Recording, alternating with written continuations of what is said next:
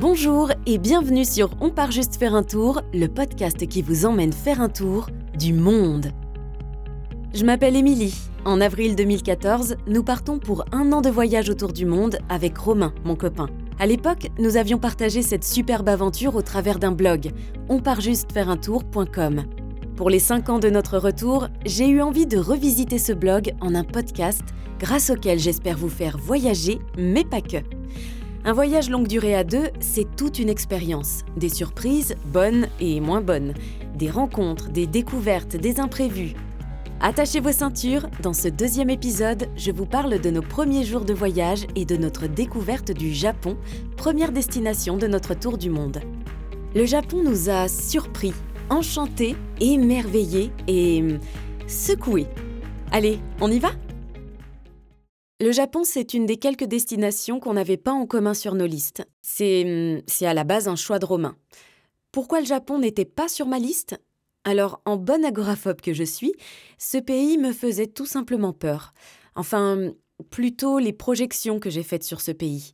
Quand je pensais Japon, euh, voilà l'association d'idées qui me venait. Tokyo, grande ville, beaucoup beaucoup de monde, beaucoup beaucoup de bruit, crise d'angoisse. Comme je vous l'ai expliqué dans le premier épisode, Romain et moi avons naturellement décidé de faire des compromis sur les pays qui bottaient l'un mais pas l'autre. Le Japon, c'est un peu le symbole de notre premier compromis. Ah, le couple.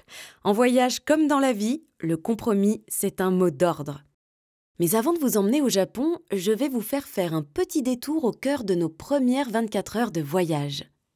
Nous sommes donc partis du petit aéroport de Saint-Étienne de Saint-Joire, près de Grenoble pour un vol vers Londres. Les aéroports de Londres, surtout Heathrow et Gatwick, font partie de ce qu'on appelle des hubs. C'est-à-dire que ce sont des aéroports choisis par de nombreuses compagnies pour y faire transiter la majorité de leurs vols. Un point de connexion, si vous préférez. Notre billet tour du monde commençait et terminait à Londres. C'est ce qui nous a également permis de faire des économies. De Londres, nous volons vers Dubaï, où nous avons quelques heures d'escale. On reste donc dans l'aéroport. Juste le temps pour nous de commencer à nous dépayser. McDonald's en écriture arabe, bah nous on n'avait jamais vu ça. On connaît pas Dubaï, mais euh, on serait curieux de visiter un jour. Et puis de Dubaï, on a volé vers Kuala Lumpur, en Malaisie, où nous nous arrêterons cette fois pour 24 heures. Alors on avait prévu le coup, hein. après tant d'émotions, trois escales et une vingtaine d'heures d'avion, il nous fallait un bon lit et une bonne douche, accessoirement. On a donc réservé un bon hôtel. À quelques minutes de l'arrivée, le pilote nous informe d'un orage sur Kuala Lumpur. Donc, une fois débarqués et nos sacs récupérés, on met consciencieusement nos super vêtements de pluie achetés spécialement pour le voyage, trois en un, léger, ça tient pas de place, mais c'est d'une efficacité redoutable. Ouais, sauf que à Kuala Lumpur, il fait une chaleur humide il fait tellement chaud qu'on tient pas cinq minutes dans nos super vêtements de pluie. Et il fait tellement humide que, pluie ou pas pluie, on sera mouillé de toute façon. Ah, patience. Dans quelques mois, on aura moins l'air de vrais touristes.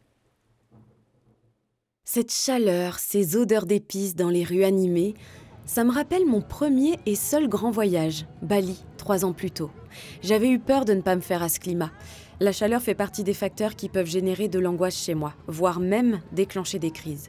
Mais je m'y étais finalement assez vite adaptée. Là, c'est un peu différent. Je suis épuisée, tant par les heures d'avion que par les derniers mois qui viennent de s'écouler, et je préfère rester à l'hôtel pour me reposer. Romain part donc seul à la découverte de Kuala Lumpur deux jours. Et moi, je continuerai la découverte avec lui le soir. La nuit, la chaleur est toujours bien présente, bien pesante on se balade dans un parc direction les Tours Petronas. Des allées propres, éclairées par de jolis réverbères, bordées d'une herbe bien tondue, parsemées de palmiers et autres arbres exotiques, contrastent avec d'immenses buildings. On dirait un peu une ville dans la jungle. De nuit, les tours Petronas sont à couper le souffle. Très hautes perchées, scintillantes, elles sont vraiment impressionnantes. Avant de rentrer à l'hôtel, on décide de s'arrêter manger un morceau. Tout est épicé. Même le moins épicé est trop épicé pour moi. Décidément, à croire que je suis pas faite pour ces coins d'Asie. Je me rappelle que Romain s'impatientait parce que je mettais du temps à choisir mon plat, pour être sûr de pas tomber sur un plat qui arrache. Lui, il s'est vite décidé, mais il s'est enflammé à la première bouchée. Alors je lui ai pas dit, mais un je te l'avais dit, me brûle les lèvres, à défaut des épices. Le lendemain, direction l'aéroport pour prendre notre vol vers Tokyo.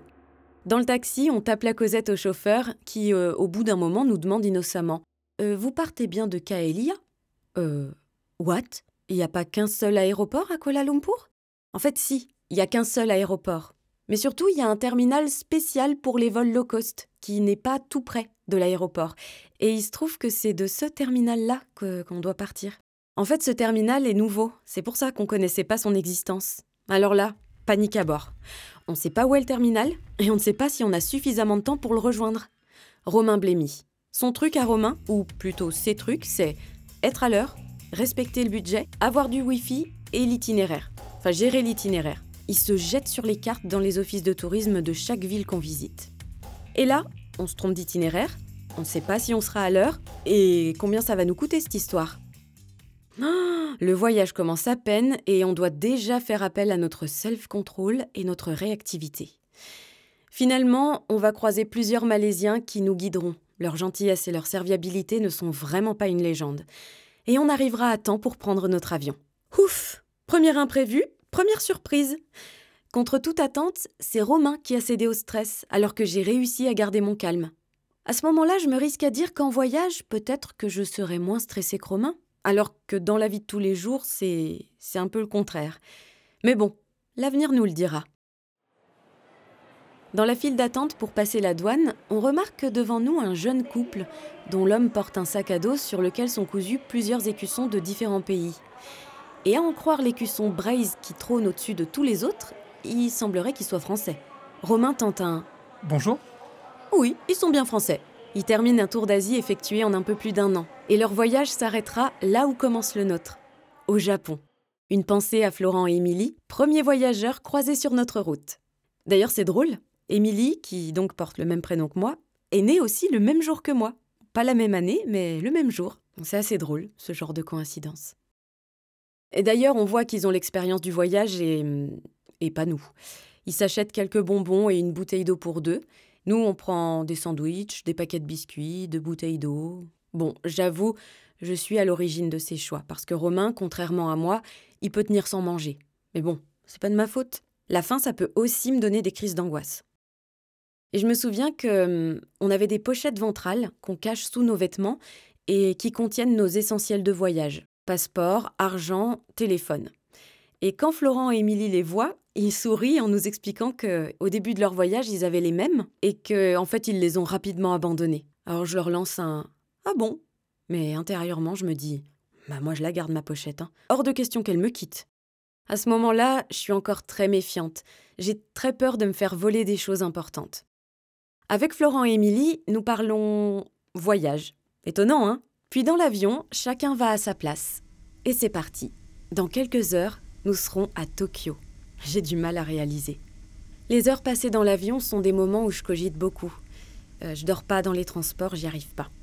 Je pense à ce qui nous attend, peut-être, à nos familles, nos amis. J'essaie de calculer l'heure qu'il est en France. Je me demande ce qu'ils font. Ce tour du monde qui était encore dans mon imagination il y a juste quelques mois et qui devient réel. On arrive à Tokyo de nuit. Je crois qu'il est à peu près 22 heures, quelque chose comme ça. La première chose qu'on remarque, la propreté de l'aéroport. On mangerait par terre. Alors moi ça, j'adore. Ah oui, mes trucs à moi, c'est la propreté, bien manger, bien dormir, tout ce qui peut m'éviter des crises d'angoisse, et les cheveux. Ah oui, je peux sortir pas maquillée, sans effort particulier sur ma tenue vestimentaire, mais mes cheveux doivent toujours être impeccables. D'ailleurs, petite anecdote à ce sujet. Six mois avant de partir, j'avais tenté une nouveauté sur mes cheveux. J'avais rasé un côté et j'avais laissé le reste euh, en carré plongeant. Alors j'avais bien aimé et j'étais allée encore un cran au-dessus. J'avais rasé tout le tour de la tête en laissant des longueurs sur le dessus, euh, un peu dans le style de la chanteuse Pink. Et, euh, j'avais même fait décolorer un peu les cheveux sur le dessus.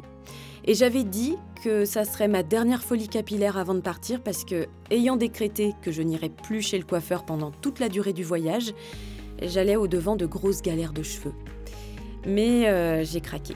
Et 15 jours avant de partir, j'ai à nouveau rasé. Voilà. Alors je vous raconte tout ça parce qu'il y aura quelques anecdotes pendant le voyage à ce sujet. Mine de rien, il y a plein de petits trucs comme ça auxquels on ne pense pas, mais qui peuvent donner lieu à des anecdotes de voyage. Donc, on a été très agréablement surpris par la propreté de l'aéroport, aussi bien dans les allées que dans les toilettes. C'est dingue.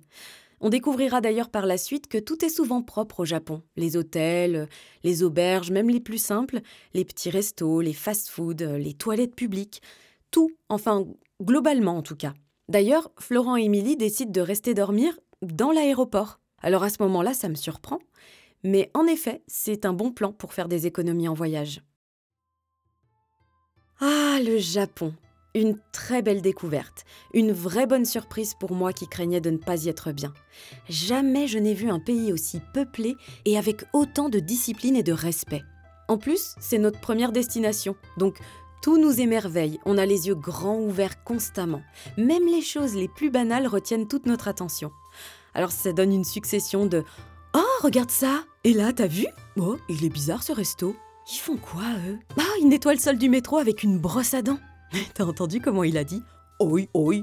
Ah oui Merci, on dit Aligato gozaimasu Le premier truc qui nous éclate, les toilettes japonaises. On en avait beaucoup parlé avant de partir. On ferait l'expérience des toilettes japonaises. Alors, pour celles et ceux qui ne connaîtraient pas leurs particularités, les toilettes japonaises ont une commande électrique avec des boutons permettant d'actionner un petit jet d'eau qui sort d'une sorte de petite pipette située juste au-dessus de la principale arrivée d'eau de la chasse. Ça sert à vous nettoyer les fesses après vos besoins, ou juste pour le plaisir, pourquoi pas. Cette commande peut proposer plusieurs options. Chauffage de la lunette, chauffage de l'eau de nettoyage, réglage de l'intensité. Attention, ça peut faire effet karcher et à cet endroit-là, c'est pas très agréable, disons. Euh, nettoyage spécial petites fesses, autrement dit pour les enfants, et même, vu dans un McDo, possibilité d'avoir de la musique ou des sons, genre bruit de, pluie, de cascade d'eau. On s'est même demandé si ces bruits d'eau qui coulent, c'était fait pour aider ou pour couvrir d'éventuels bruits incongrus. Certainement un peu des deux. En tout cas, ces toilettes sont à elles toutes seules une expérience. Bref, j'arrête la matirade sur les toilettes japonaises. Mais si vous voulez, vous pouvez voir notre vidéo de démonstration, oui oui, sur onpartjustefaireuntour.com. Je vous mets le lien dans la description de cet épisode. Donc après la propreté, les toilettes et la discipline, l'autre chose qui m'a vraiment marqué au Japon, je pense qu'il nous a marqué d'ailleurs au Japon, c'est le calme qui peut régner dans certains endroits de cette ville immense et grouillante. Incroyable quand même de se retrouver dans Tokyo et d'avoir simplement des bruits de ville tellement lointains, en fait, qu'on peut entendre le vent souffler, les pas des gens qui marchent. Bon, c'est pas comme ça partout dans Tokyo, mais dans certains coins, c'est comme ça. Et mieux, se retrouver dans la gare centrale de Tokyo à une heure de pointe et n'entendre que les pas pressés des Japonais qui marchent sans jamais vous bousculer. Ah vraiment, on adore. En plus, ce qui me rassurait, c'est que la tête de Romain dépassait toujours de la foule, donc j'avais jamais peur de le perdre. Ils sont pas très grands les Japonais. Mais bon, ils sont pas si petits que ça non plus, hein, parce que sinon, ça serait des Japonais.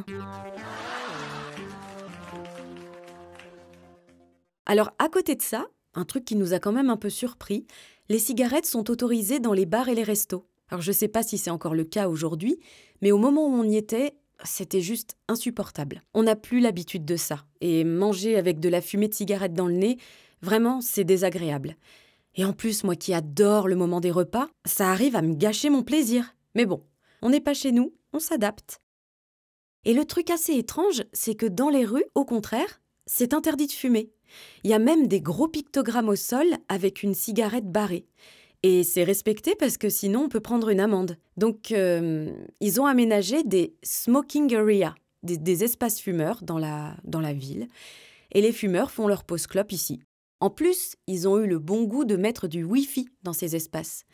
Alors la vision, quand vous arrivez de loin, c'est des Japonais un peu agglutinés, une clope à la main et le nez baissé sur leur téléphone. Et c'est pareil dans les transports en commun, c'est très drôle. Les Japonais sont soit sur leur téléphone, avec plein de fioritures pour les filles, des coques de protection fluo avec des oreilles d'animaux, des petites figurines Hello Kitty qui pendouillent. Donc soit ils sont sur leur téléphone, soit ils sont en train de dormir. Et on dirait qu'ils ont même développé une faculté à dormir juste le temps de leur trajet. Parce que parfois on en voit qui dorment, mais genre ils dorment, bouche ouverte, et d'un coup, ils ouvrent les yeux, ils se lèvent, ils sortent. Voilà, ils sont arrivés. Ils ont un radar à destination atteinte intégré. Qu'est-ce que je pourrais vous dire d'autre sur les trucs qui nous ont marqués au Japon? Il y en a eu tellement. Ah, bien sûr, on a mangé tant bien que mal avec des baguettes. Il y a aussi les écritures qui sont quand même très typiques. Bon, heureusement, dans les endroits les plus touristiques, il y a le double affichage, parce que sinon, clairement, on n'y comprend rien. Ah oui, autre chose, c'est une société de cash. Contrairement à la France ou même à l'Europe, la majorité des commerces n'ont pas de terminaux bancaires, donc il faut payer en espèces. Alors les premiers jours, on était tout le temps à la recherche d'ATM, les, distributeurs d'argent. Alors je vous dis pas les noms en anglais pour me la péter. Hein. C'est juste que quand on est à l'étranger, et je pense que s'il y a des voyageurs qui m'écoutent, ils se reconnaîtront sûrement là-dedans, on a tendance à prendre des sortes euh, de repères de langage. Par exemple, là, en l'occurrence, quand on cherche un distributeur d'argent, on se dit pas entre nous euh, faut qu'on trouve un distributeur. On se dit faut qu'on trouve un ATM. Parce que bon, ça se dit ATM, mais entre nous, on dit ça. Parce que ce qu'on cherche, c'est un panneau avec écrit ATM dessus. On ne peut pas s'attendre à trouver euh, le sigle du Crédit Agricole ou LCL ou je ne sais quoi. Donc euh, voilà, ça paraît très Jean-Claude Van Damme, mais voilà, c'est un automatisme qui se met en place. Oh, et les vélos sur les trottoirs. Alors les Japonais sont hyper disciplinés, gentils, respectueux, mais alors, il faut croire que le fait d'être sur un vélo, ça les fait vriller. Ils sont nombreux à circuler en vélo, et euh, au Japon, le vélo, c'est sur les trottoirs. Et quand vous marchez et que vous entendez un petit derrière vous, vous avez intérêt à faire vite pour vous pousser, parce que eux, ils n'ont pas l'intention de freiner. Et on sent que ça les énerve si on les oblige à le faire pour nous éviter. Ça, je me souviens, ça m'a agacé plus d'une fois. C'était un peu agressif comme méthode et ça contrastait vraiment avec leur comportement respectueux euh, habituel, quoi. Ah oui, et aussi, je me souviens que Romain avait beaucoup de succès auprès des japonaises. C'est arrivé parfois que des filles s'approchent un peu de nous et puis elles faisaient mine de se prendre en selfie. Et l'air de rien, elle se rapprochait, elle se rapprochait de, Romain pour l'avoir sur la photo en fait. Ah, et une fois aussi, on était allé dans un resto et la dame qui tenait le resto, elle était euh, tout émoustillée. Dès qu'on lui parlait, elle se mettait à ricaner. Euh, et à un moment, elle a fini par passer un coup de fil. Bon, bien sûr, on n'a rien compris de ce qu'elle disait. Mais en fait, elle nous regardait, elle ricanait, elle était toute excitée. Et quelques minutes plus tard, une copine à elle débarque dans le resto et elle se met à observer Romain. Donc en fait, elle avait appelé sa copine pour venir euh, dans le resto pour observer Romain. Je me souviens qu'à un moment, elle était venue nous parler un petit peu et euh, elle avait dit à Romain You're handsome avec un petit ricanement. Et, et donc ça veut dire qu'elle le trouvait mignon. Et, mm, et puis elle se tourne vers moi, elle me dit Oh, you too Oui, bon, merci, mais ça va aller. Hein. Ah, Romain a trouvé ce pays et ses habitants vraiment très charmants ou ses habitantes vraiment très charmantes. On l'avait lu dans différents articles de voyage, la majeure partie des Japonais ne parlent pas anglais. En revanche, ils déploient de gros efforts pour essayer de communiquer avec nous, car les Japonais aiment aider. On se souvient avoir été plusieurs fois abordés par des Japonais qui nous voyaient euh, un peu perdus et, euh, et venaient nous proposer de l'aide même s'ils ne parlaient pas un mot d'anglais. J'ai deux anecdotes marquantes à ce sujet. Un jour, on cherchait désespérément notre hôtel et euh, un jeune homme nous aborde et il nous demande si on veut de l'aide. Enfin, en fait, il nous fait des signes pour nous proposer son aide. Donc on essaye de lui expliquer en lui montrant un plan qu'on cherche telle rue pour y trouver tel hôtel. Ah, il commence à regarder autour de lui avec un doigt posé sur la bouche, signe qu'il est en pleine réflexion. Il penche un peu la tête de côté, il plisse les yeux en signe euh, qu'il est embêté de ne pas pouvoir répondre, et il fait un petit Oh et puis il nous fait signe d'attendre ici avec nos sacs. Alors c'est drôle parce que ce truc avec la tête penchée de côté, là, on verra plein de Japonais le faire quand ils sont embêtés parce qu'ils n'arrivent pas à nous aider. Alors là, on le voit partir dans une rue, puis ressortir une rue plus loin, puis encore une autre, passer à la rue d'en face, ressortir une rue après, en nous faisant signe de temps en temps d'attendre et que tout est sous contrôle. On essaie de lui dire de pas s'embêter et de laisser tomber, mais sachez qu'un Japonais qui veut vous aider, il y passera la nuit s'il le faut, mais il ne vous lâchera pas. Pendant qu'on l'attend, il y a même deux autres personnes qui nous abordent pour nous proposer de l'aide. Alors nous, on leur fait comprendre tant bien que mal qu'un de leurs compatriotes est déjà sur le coup. Au bout d'un moment, ne le voyant pas revenir, on se dit qu'il a peut-être capitulé. Alors on se donne encore quelques minutes avant de reprendre seuls nos recherches. Mais il revient en courant et en faisant de grands signes de victoire. Il a trouvé notre hôtel, il va nous y accompagner et en plus, il nous propose même de porter nos sacs. Ce que bien sûr nous déclinons gentiment quand même, on va pas abuser. Vraiment adorable. Une autre fois, on cherche encore un hôtel, ou plutôt une auberge, qu'on n'arrivait pas à trouver. Et cette fois, c'est nous qui demandons de l'aide à un monsieur. Donc le monsieur nous fait signe de le suivre. Et à un moment, je me demande s'il a compris ce qu'on lui demandait. On fait quelques allers-retours, et au bout d'un moment, il nous fait signe d'attendre ici. Il part, et il revient quelques minutes plus tard en voiture, pour nous emmener à cette fameuse auberge. Et il se trouve qu'à ce moment-là, on avait une voiture de location. Alors on lui dit, euh, un peu gêné, qu'on a déjà une voiture en fait. Alors, ni une ni deux, il nous fait monter dans sa voiture, il nous ramène à la nôtre, et il nous propose de le suivre. Il nous emmènera jusqu'à notre auberge, puis euh, en partant, il nous klaxonnera, sûrement en guise de Bonne route les jeunes Kyoto fait également partie de nos meilleurs souvenirs du Japon. Je me souviens que pour y aller, on avait pris un Shinkansen, une autre expérience qu'on voulait absolument vivre en allant au Japon. Vous savez, le Shinkansen, c'est l'équivalent de notre TGV, mais en mieux. Désolé si parmi vous il y a des employés de la SNCF, mais vraiment, le Shinkansen, c'est quelque chose. Avec leur nez très allongé, ils sont presque expressifs, c'est marrant. Ils ont une allure très, très futuriste, très high-tech. Alors, vous êtes prêts à vivre l'expérience du bullet train au Japon? C'est comme si vous y étiez. Alors d'abord, le Shinkansen arrive en gare à la minute prévue. Les passagers sortent en suivant les lignes au sol. Des femmes de ménage arrivent dans la foulée et rentrent à deux par wagon. L'une retire les housses d'appui-tête et l'autre les remplace par des propres. Les femmes de ménage refont un passage, brossent dans la main gauche, lingette dans la main droite pour nettoyer chaque siège et accoudoir et passer un petit coup d'aspirateur. Ensuite, les femmes de ménage libèrent le wagon et pointent en sortie. On s'installe dans le train moins de 6 minutes avant le départ et le train démarre à la minute prévue. Et je dirais même à la seconde prévue. Et en plus, ces trains, ils ont de l'allure, au propre comme au figuré. On a de la place pour étendre les jambes. Romain et son maître 87 sont ravis.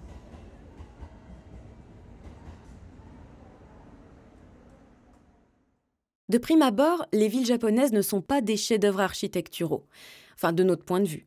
C'est souvent des gros cubes de béton posés les uns contre les autres. Romain dit même que ça doit être le cauchemar des urbanistes. Mais au détour d'une ruelle, on peut basculer sans crier gare dans un quartier traditionnel comme dans un autre univers. Des petites ruelles agréables avec des échoppes signalées par des petites lanternes rouges accrochées sur les devantures et qui de loin forment une succession de petites boules rouges éclairées. Et hum, Kyoto est une des villes qui regorge de ces petits quartiers. On voit des habitants en habits traditionnels avec les chaussettes dans les sabots. On a même eu la chance de croiser des geishas.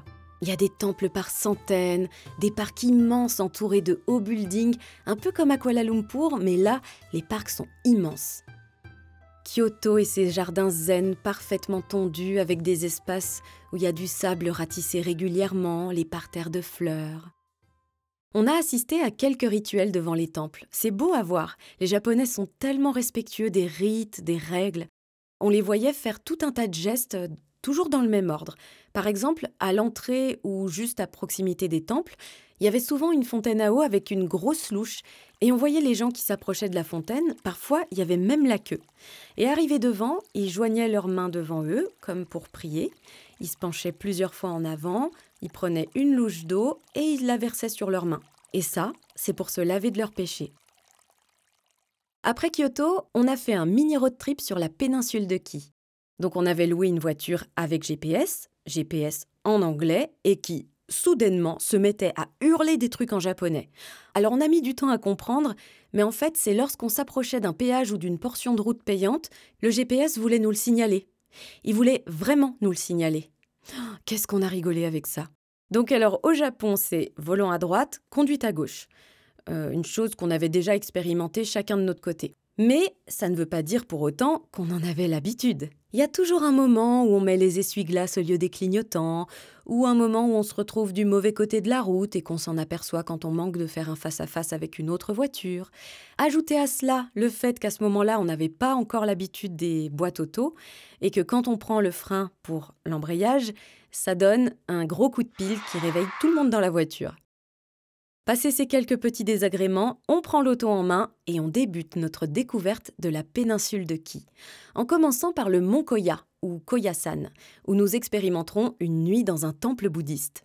Alors, ça fait un peu piège à touristes comme ça, mais c'était vraiment une chouette expérience, et à notre sens, vraiment un truc à faire si vous allez au Japon.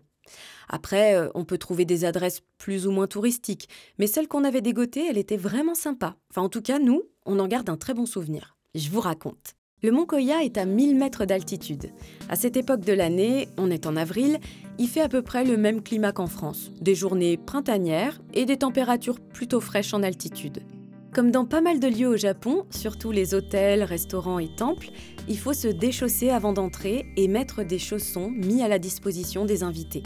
Donc un moine nous montre notre chambre, on pose les sacs, il nous montre rapidement le temple, puis il nous invite à aller en salle de méditation parce qu'il y a une séance qui commence dix minutes plus tard. Il règne une quiétude dans cet endroit. Tout dans ce temple invite euh, à la lenteur, au silence, à la contemplation. D'ailleurs, on chuchote quand on se parle avec Romain. Tout le monde est déjà installé dans cette grande pièce sombre baignée d'une odeur d'encens. On s'installe en silence. Un moine nous parle, en anglais, du temple, de la méditation, puis ils se tournent vers d'autres moines et là, ils entament un chant, une prière, je suppose. C'est marrant parce qu'on dirait le son de, de plusieurs didgeridoo. S'ensuivent 40 minutes de méditation silencieuse. Et euh, moi, rapidement, je ne sais plus comment me mettre tellement j'ai mal au dos. On est assis en tailleur à même le sol, avec le dos droit. Et je vois que je suis pas la seule à en croire les nombreux apprentis méditants qui se tortillent en silence. Après ça, euh, on est invité à enfiler notre kimono. Donc dans la chambre, il y a un kimono qui est mis à notre disposition. Donc on enfile notre kimono et on rejoint la cantine pour un repas végétarien avec les moines et en silence. Assis sur des coussins à même le sol, on nous amène un plateau bien copieux, mais un peu difficile pour moi parce qu'en fait, il n'y a aucun assaisonnement car l'objectif, c'est de sublimer les saveurs naturelles des aliments. Mais bon, après du moment que j'ai le ventre plein, tout va bien. Encore une fois, ça vient bousculer nos habitudes, mais, euh, mais on est là pour expérimenter. Bon, maintenant, je le prends avec philosophie. Mais il faut savoir qu'au moment de ce voyage, j'avais parfois du mal à m'adapter, à accepter toutes les différences de culture, de façon de faire. Mais finalement, le Japon n'a pas été le plus difficile pour moi, bien au contraire. Après ce repas, on expérimente un autre rite japonais, les onsen. Les onsen, ce sont des bains chauds d'eau thermale. On peut en trouver en intérieur ou en extérieur, des mixtes et des non mixtes, mais la tradition, je crois, que c'est non mixte, et pour cause. Dans les onsen, il est d'usage de se baigner tout nu. Il y a tout un parcours ou, rituel à respecter. D'abord, on se déshabille, puis on prend une serviette et on entre dans le onsen. Tout autour du bain, il y a des petits coins douches avec des tabourets. On se lave assis, dos au bain, avec une petite serviette humide, et c'est seulement après cette toilette qu'on peut entrer dans le bain. Je me sens un peu gênée. J'aimerais bien euh, pouvoir cacher les parties délicates avec mes mains, mais euh, le mieux c'est que j'entre vite dans l'eau. Ce que je tente de faire, mais l'eau est bouillante. En fait, elle est aussi chaude que dans un jacuzzi, mais c'est rare que j'arrive à rentrer dans un jacuzzi d'un seul coup. Souvent c'est trop chaud pour moi. Et comme je vous l'ai dit précédemment, le très chaud peut me déclencher des crises d'angoisse. Bon, vous allez peut-être vous dire, elle est relou avec ces crises d'angoisse mais c'est ma réalité. Alors je vous la raconte telle qu'elle est. Et, euh, oui, vivre avec l'agoraphobie, c'est très relou. Enfin, si on l'accepte pas, mais ça, c'est un autre sujet. Revenons dans les onsen. Quand je rentre dans le bain, je tombe sur une Canadienne avec laquelle je tape la causette, l'air de rien, à poil, quoi. Elle a l'air aussi à l'aise que moi, alors ça me rassure. J'ai l'impression de devoir faire un effort pour la regarder dans les yeux. Non pas que je sois attirée par ses attributs, mais, c'est comme quand on s'efforce d'ignorer quelque chose, et ben c'est tout l'inverse qui se passe. Ça me fait penser à quand on apprend à faire de la moto et que le moniteur nous dit Tu vois le trottoir que tu veux éviter? Ouais Eh ben le regarde pas, sinon t'iras droit dedans. Ben là, c'est un peu pareil, mais les conséquences sont pas tout à fait les mêmes. Alors on discute toutes les deux, c'est intéressant, tellement que je finis même par oublier que je suis nue. Mais en revanche, au bout de quelques instants, je sens mon cœur qui se met à taper vite et fort. Non, non, je suis pas en train de tomber amoureuse. Mais si je sors pas vite de cette eau bouillante, je pense que c'est dans les pommes que je vais finir par tomber. Mais voilà, crise d'angoisse. Mais bon, ça va, je gère. Je vais vite me mettre sous l'eau fraîche de la douche et, euh, et je retrouve Romain à l'extérieur pour un partage d'expérience par onsen interposé. Je vous parlerai pas de l'anatomie des Japonais, mais ce qu'on entend dire souvent sur la taille de... C'est pas une légende, enfin à en croire Romain. Bref, il a fait la connaissance de Nicolas, un Français qui adore le Japon et qui y vient régulièrement depuis quelques années. Et il est probable que nous soyons à Tokyo en même temps, donc ils ont échangé leurs numéros au cas où. Avant d'aller nous coucher, on décide de se faire un petit tour dans le cimetière de nuit. Drôle d'idée, hein? C'est vraiment mystique. En fait, on dirait des tombes parsemées dans une grande forêt. Et avec les lueurs des lampadaires, c'est. C'est presque flippant en fait. Bon, c'est pas qu'on ait peur, hein, mais euh, il fait froid dehors, hein, et puis on est fatigué, on va aller se coucher, c'est mieux. Cette nuit-là, on dormira en kimono sur des futons posés au sol, dans une pièce qui ferme avec deux portes coulissantes euh, en matière un peu papier opaque, comme dans les mangas japonais. C'est génial. Mais attention, pas très insonorisé. En témoigne notre réveil au petit matin par de charmantes flatulences venant de chez nos voisins. C'est sur cette note poétique que prend fin ce deuxième épisode de On part juste faire un tour. J'espère sincèrement qu'il vous a plu et qu'il vous a transporté. Cette première semaine au Japon nous semble être de bon augure pour la suite du voyage. Découvertes, rencontres, expériences, dépaysement, tout ce qu'on est venu chercher est au rendez-vous et même plus encore. Lorsque nous avons décidé d'intégrer le Japon à notre feuille de route, nous avons fait en sorte d'y être au printemps. Parce qu'au printemps, certaines régions du Japon offrent un spectacle magnifique. Je vous invite à découvrir ce spectacle dans le prochain épisode. J'ai hâte, alors à très vite